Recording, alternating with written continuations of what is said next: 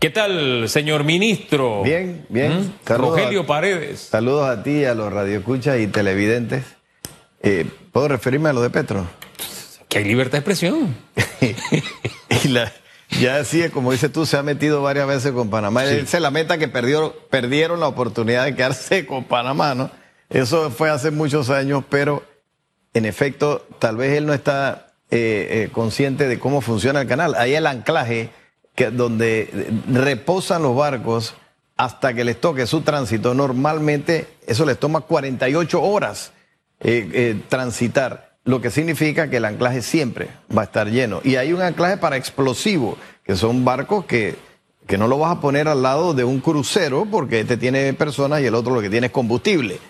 Entonces, todo está programado. Ah, que se haya reducido un poquito, sí, los tiempos y que hayan transitado o que estén transitando menos barcos al día por el canal, es producto de la situación, pero tampoco eh, es como para llevarlo al extremo, ¿no? No, no, hombre, el eh, hombre nos decretó cierre del canal por sequía. O sea, palabras mayores y tratándose de un país vecino. O sea, porque, mire, cometer errores porque uno no sabe algo, eso es normal, somos seres humanos, todos nos equivocamos, ¿no? Y a veces decimos cosas que tenemos que tragarnos las palabras.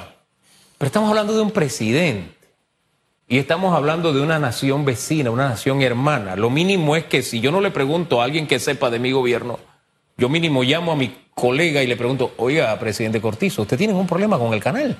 Claro. No sé, una, me parece un tema mínimo de respeto ¿Qué es lo que siento que este señor no tiene por Panamá? ¿O tú opinarías sobre la guerrilla en Colombia si no conoces la letra menuda?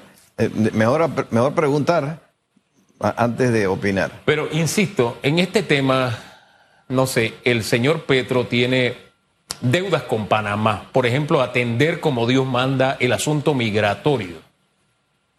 Las cosas que dicen los migrantes que pasan por Colombia son de son, de antología, cómo los paran en diferentes retenes y le quitan lo poco que tienen las propias autoridades colombianas encargadas de seguridad. Mire la diferencia con que los tratamos los panameños. Y se le ha dicho al señor Petro, oye, esto hay que ponerle orden, qué sé yo, a las reuniones de alto nivel no manda a su canciller, manda a, funcionarios de tercera categoría, etcétera. Entonces uno se dice, espérate, este hombre en lo que tiene que estar pendiente y trabajar no trabaja para decirnos que nuestro canal está cerrado. Siento que este señor mira a Panamá desde una óptica no necesariamente del respeto, para utilizar un lenguaje diplomático. Hablando de migrantes, hace como dos meses estuve en Bogotá y precisamente el tema era eso, migración, no solamente de venezolanos, sino de colombianos por Panamá, que en ese momento eran mil diarios. Ya vamos por dos mil diarios. O sea que realmente en Panamá, eh, eh, Panamá se ha convertido en un área de tránsito eh, esto, muy, eh, muy peligrosas, en el, por decirlo menos, ¿no? Ahora toda esa ruta está llena de basura, está llena de, lugares donde depositan huecos, donde han depositado basura, hay muertos, pero no es que nosotros eh, hemos abierto la frontera para que cruce todo el que quiere, es que se están viniendo a través de Colombia también, ¿no? No, y, no y, y, es que lo que llama la atención es esto, que es un drama humano que necesita que las autoridades colombianas actúen, son las, unas, de las, unas de las que muy poco están haciendo. Ah, pero está interesado en si nuestro canal funciona o no funciona y irriga un fake news. O sea. A, a menos que, eh, que, él tuviera otro canal en, en, mente, no sé, un canal seco, eh, como lo, Nicaragua lo está planteando, pero no, no, no veo cuál es la relación. a, a, mí de verdad esta, esta, este dejar pasar que tiene el señor Petro lo uno con la otra tendencia izquierdista de eh, Venezuela, porque ahora sale el señor Maduro diciendo, este no es el tema del que veníamos a hablar, ¿no? Porque uno se deja llevar. Sí. Ahora dice el señor Maduro que hay que respetar los derechos del migrante. Hombre, los migrantes están yéndose de Venezuela por lo que usted hace en su país. Ocúpese de su país, señor Maduro. Lo mismo acá. O sea, él no respeta los derechos de los venezolanos en Venezuela. Y bien por el llamado a los derechos de los migrantes, que sí es un derecho humano, pero espérate, no tendríamos migrantes, esa ola que sale huyendo, si usted manejara su país, señor Maduro, de una forma distinta. Acá el otro opinando del canal de Panamá cuando debes atender un drama humano como es el de los migrantes. Entonces, no sé, pero a mí me incomoda eso. Yo, lo dejo ahí, no sé usted si tiene que, agregar algo más. No, no, yo solo te puedo agregar que en, San Vicente tenemos unos albergues hechos con contenedores y se les está dando un tratamiento más humano más humano a los que están cruzando, pero eso no significa que es que nosotros nos debemos convertir en ese trampolín. Lo que pasa, como dices tú, vienen de allá por otras razones y Panamá se convierte en tránsito. De, ahí se les lleva en buses hasta la frontera.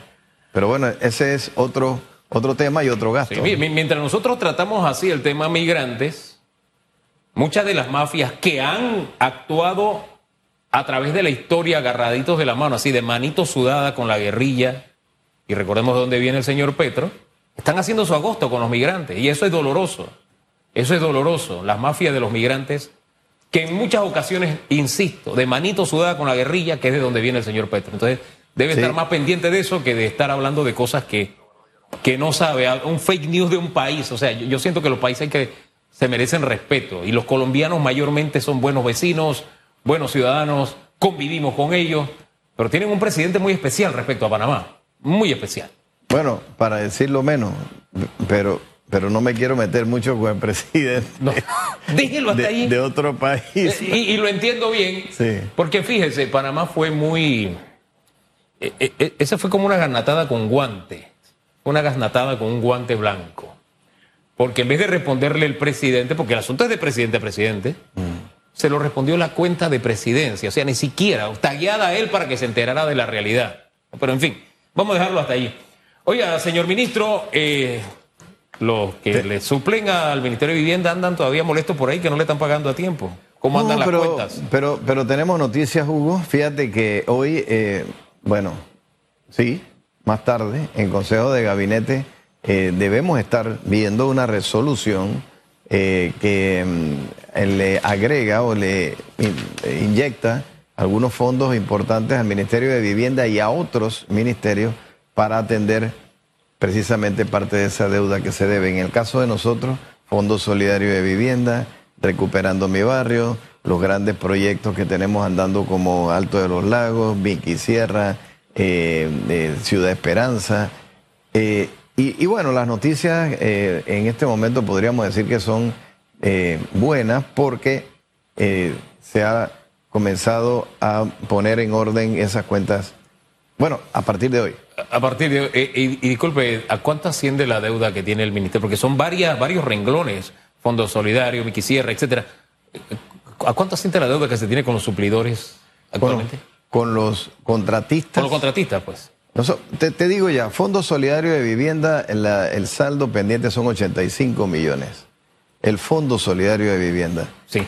Nosotros vamos a recibir en la resolución que hoy se apruebe, un, creo que cerca de 20 millones para ir amortizando eso. Después van a venir otros 20 y después otros 20. Así que lo vamos a ir haciendo de esa manera.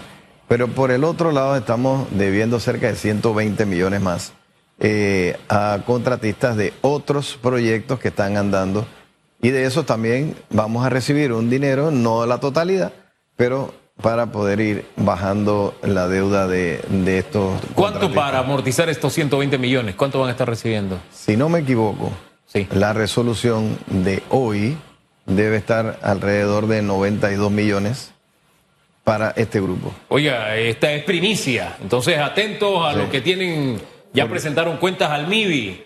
Hoy se, mi biot, perdón, hoy se están tomando decisiones en Consejo de Gabinete. Se destina 20 millones de los 85 que se deben Fondo Solidario y 92 de los millones de lo que se debe a contratistas, que la cuenta es de 120 millones. Y te estoy hablando, te estoy hablando de, eh, se supone, porque es que todavía no se ha aprobado, ¿no? Es esta tarde. Y eh, tenemos que pasar esa etapa primero. Pero cuando usted lo está diciendo ahora es porque, ya está prácticamente seguro, ya han hecho las corridas, ya han hecho los análisis y la plata está, que es, lo importante. Prácticamente una realidad. Ah, oye, y aquí de nosotros, ¿qué otro? Porque este, este, su ministerio no es el único que, debe. No, también el MOB debe, también el, PAN Deporte eh, debe, Meduca. Eh, son ministerios que están construyendo. Vida también, que no le preguntamos al viceministro. Para ellos también va a haber. Pero es que son son, son muchos ministerios que tienen contratistas. Hay un grupo de, ministerios que, tienen más actividad en construcción que otros, ¿no? Por ejemplo, MIDES tú no lo vas a poder comparar con obras públicas o con vivienda. Y en relaciones exteriores tampoco. Pero aquellos que están construyendo, en el caso de Meduca, está construyendo escuelas y está construyendo aulas modulares, por ejemplo, y está construyendo y construyendo.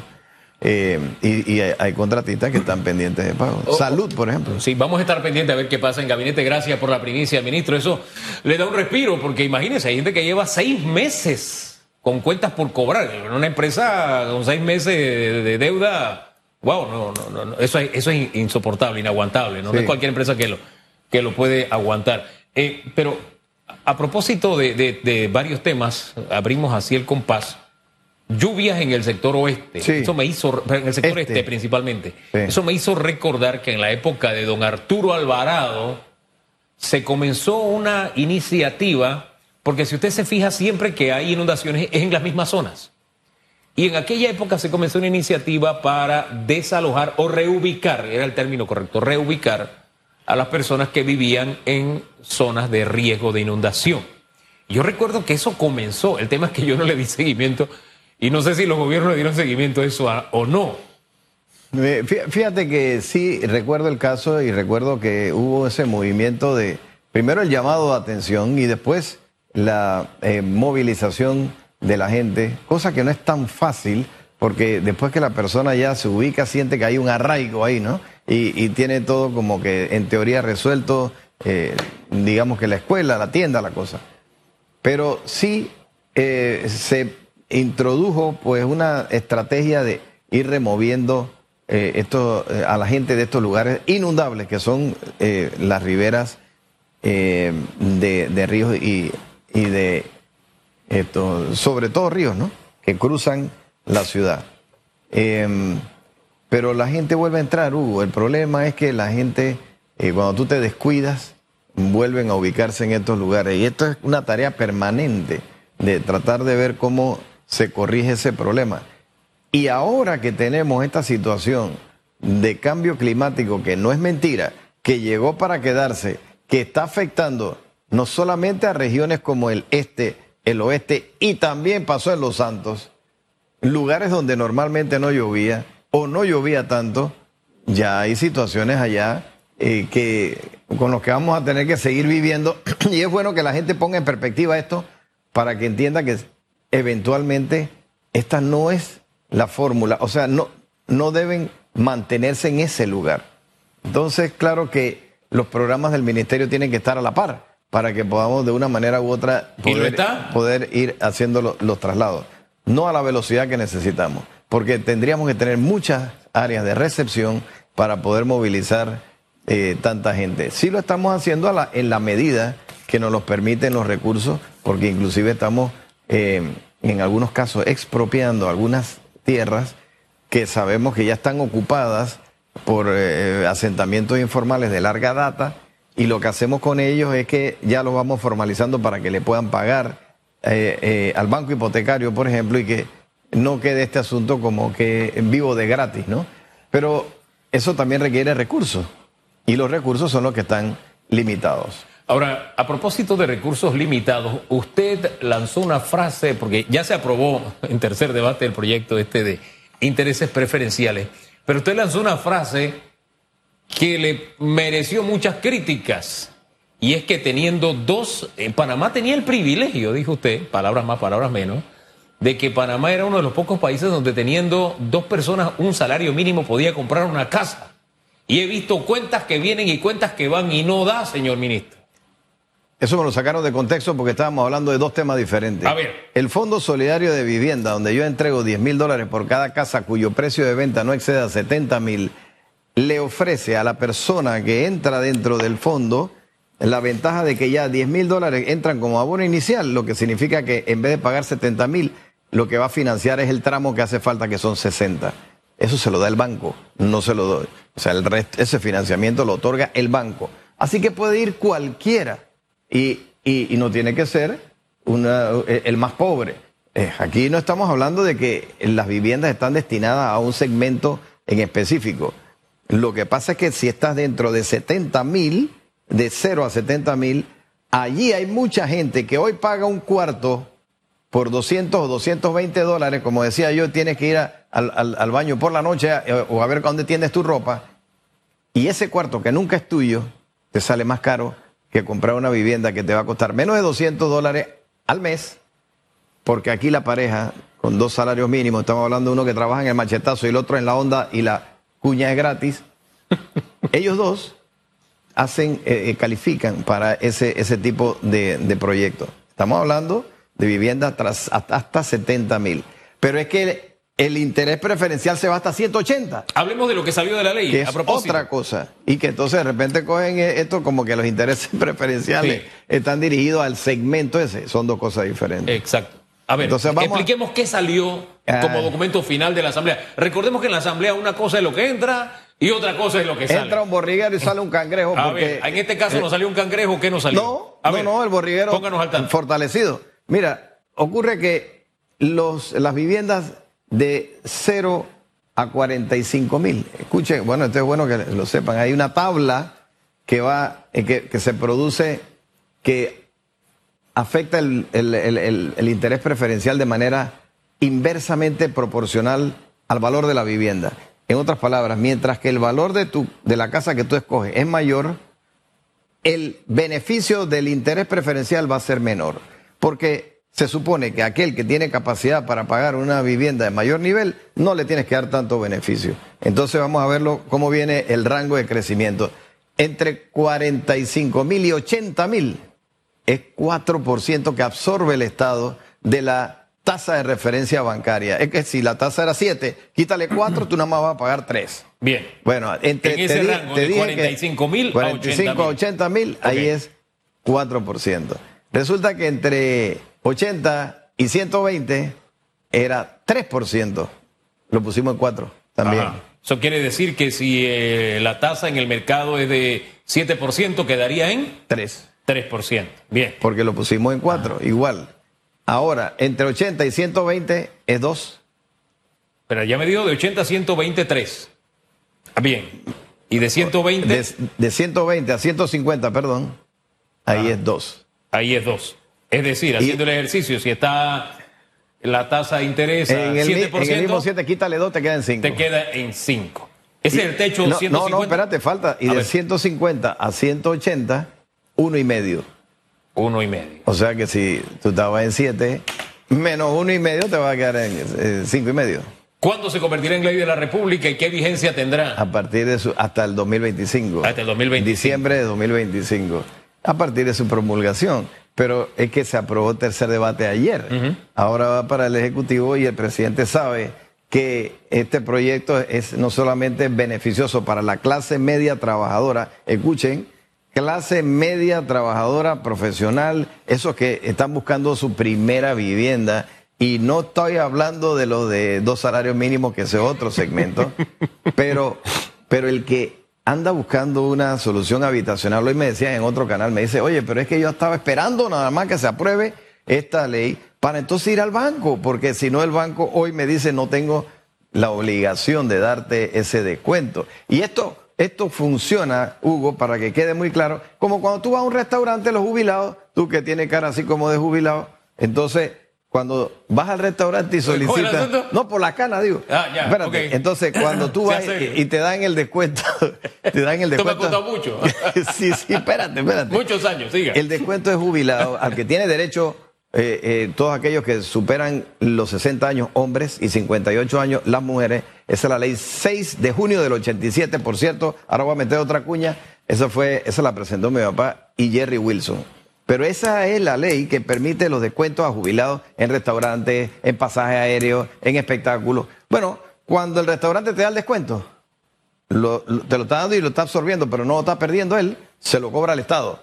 El Estado lo que hace es que se lo reembolsa. Lo mismo pasa con los intereses preferenciales. Ah, Ahora bien, eh, si yo me acojo a interés preferencial, ¿también puedo echar mano del Fondo Solidario? No, porque lo que pasa es que entonces tú vas a tener doble beneficio en la misma vivienda. Y eso es lo que no puede ser, porque entonces ya comienzas a especular. Porque entonces tú vas a meterte con el beneficio del Fondo Solidario, donde yo te estoy dando 10 mil dólares, y encima de eso tú me vas a decir, yo, yo también quiero ahora. Hombre, que hay gente que usted sabe lo que es ahorrar 10 mil dólares. Ajo, no es fácil. Y más pagando los alquileres que están actualmente, ¿no? Entonces, creo que habría que bueno, ser es- flexible, analiz- este- flexible, analizar caso por caso, ¿no? Este programa del Fondo Solidario de Vivienda es referente en todo el área eh, latinoamericana, donde hay, es que hay muchos países tratando de buscar fórmulas a ver cuáles le resulta mejor. Ya Panamá tiene 50 años de vida en el tema de vivienda, porque este ministerio está cumpliendo 50 años este año, y todavía hay países como República Dominicana que tienen, no llegan a dos años. El Salvador igual no llega a dos años de vida. Y se están copiando de fórmulas panameñas, porque realmente le, le baja el interés eh, o le baja la mensualidad a la persona, porque ya le estamos entregando casi que el abono inicial. Entonces, ¿qué, qué produce eso? no es que estamos beneficiando al promotor. Nosotros estamos beneficiando al ocupante de la casa porque le dimos el beneficio. ¿Hay algún análisis que a mí me asegure que ese 10 mil no estamos beneficiando realmente al promotor? Es decir, que el promotor ya está contando con los 10 mil, me aumenta el precio y sale ganando él. Buena pregunta. Alguien me decía, el, el, promotor puede subir el precio. Claro. así. Ah, Pero es que como esta es una operación donde entra un banco privado, que es el que le da el financiamiento a ese promotor. Y cuando nosotros entregamos los 10 mil, no se lo damos a él, sino al banco que dio el financiamiento interino. Ese banco también tiene su evaluador y dice, para la casa tuya, ¿cuánto que tú dices que vale? 70. Si esa casa vale 50, yo nada más que te voy a financiar hasta 50 mil. El banco no es tonto. Entonces el banco ahí se convierte en un regulador. Eso de que sube el precio porque le da la gana, el banco va a decir, ¿qué te pasa?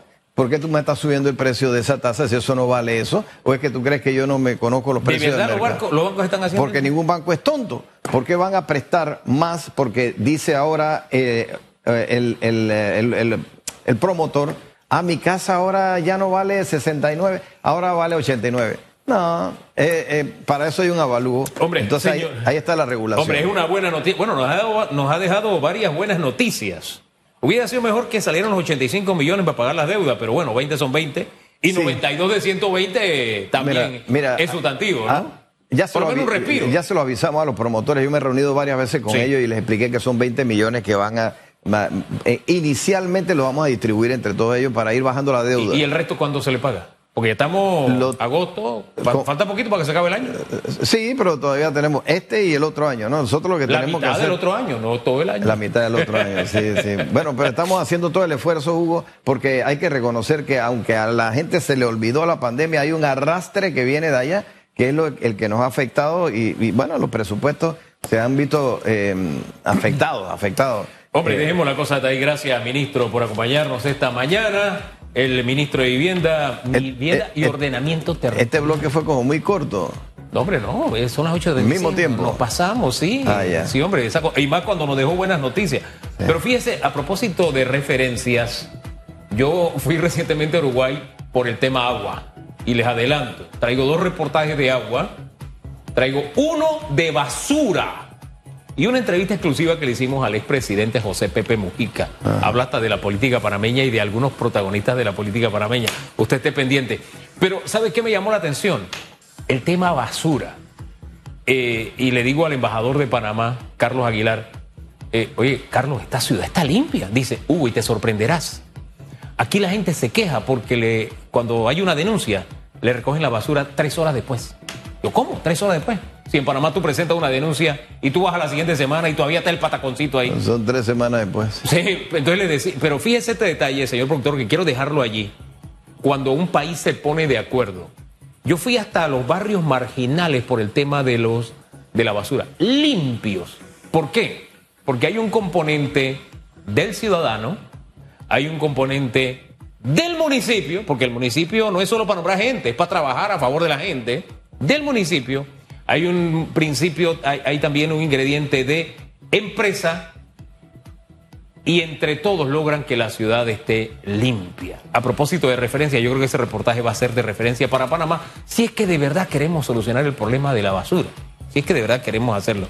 Tenemos que hacerlo entre todos y el buen ejemplo, porque yo tenía el mismo problema, pataconcito por todos lados, le decían basurales en las esquinas de la ciudad.